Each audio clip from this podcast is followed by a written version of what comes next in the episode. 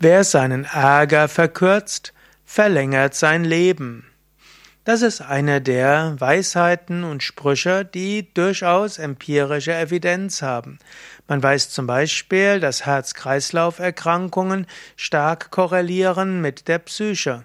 Und Menschen, die viel Ärger haben, die haben ein kürzeres Leben, die haben eine höhere Wahrscheinlichkeit für Arteriosklerose, Bluthochdruck, Herzinfarkt und Schlaganfall.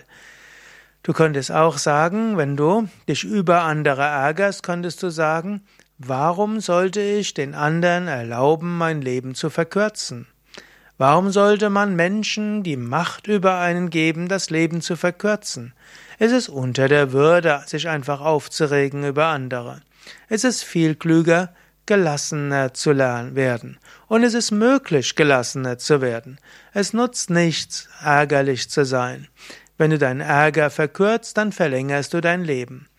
Ich bin ja schon eine Weile auf dem spirituellen Weg und ich weiß noch, in den 70er Jahren wurde zum Beispiel gesagt, man soll den Ärger nicht runterschlucken, sondern man soll ihn ausdrücken, ansonsten würde man Krebs bekommen.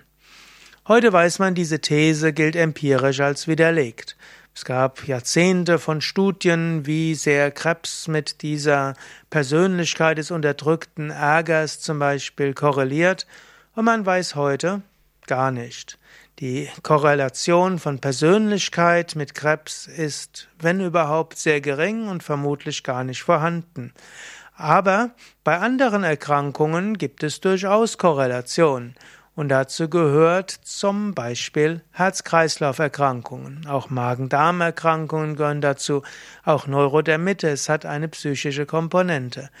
Und es hat sich gezeigt, das Schlimmste ist tatsächlich ärgerfrei auszudrücken. Wenn du dich ärgerlich fühlst und das dann gleich frei ausdrückst und das jedes Mal machst, das verkürzt dein Leben am meisten. Dagegen, wenn du lernst, deinen Ärger zu verkürzen, dann verlängerst du dein Leben.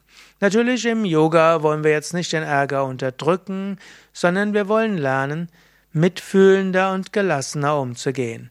Wer jeden Tag meditiert, der wird seltener ärgerlich. Wer jeden Tag Asanas übt, der kann die Energie des Ärgers umwandeln in positiv nutzbare, gelassene Energie. Es ist oft gut, die Energie des Ärgers zum Beispiel mit einer Ärger-Transformationsatmung umzuwandeln.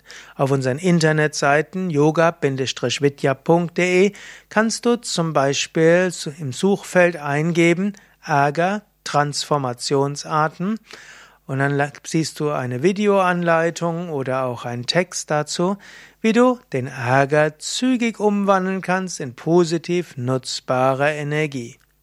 Mach es dir zur Aufgabe, ein gelassenerer, ruhigerer und doch energetischerer Mensch zu werden.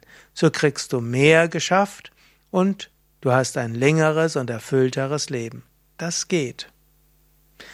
Wir haben bei Yoga Vidya auch Seminare, zum Beispiel Umgang mit Ärger und Angst oder auch Gelassenheit entwickeln und viele andere Seminare, bei denen du lernen kannst, dein Ärger zu verkürzen und dein Leben zu verlängern.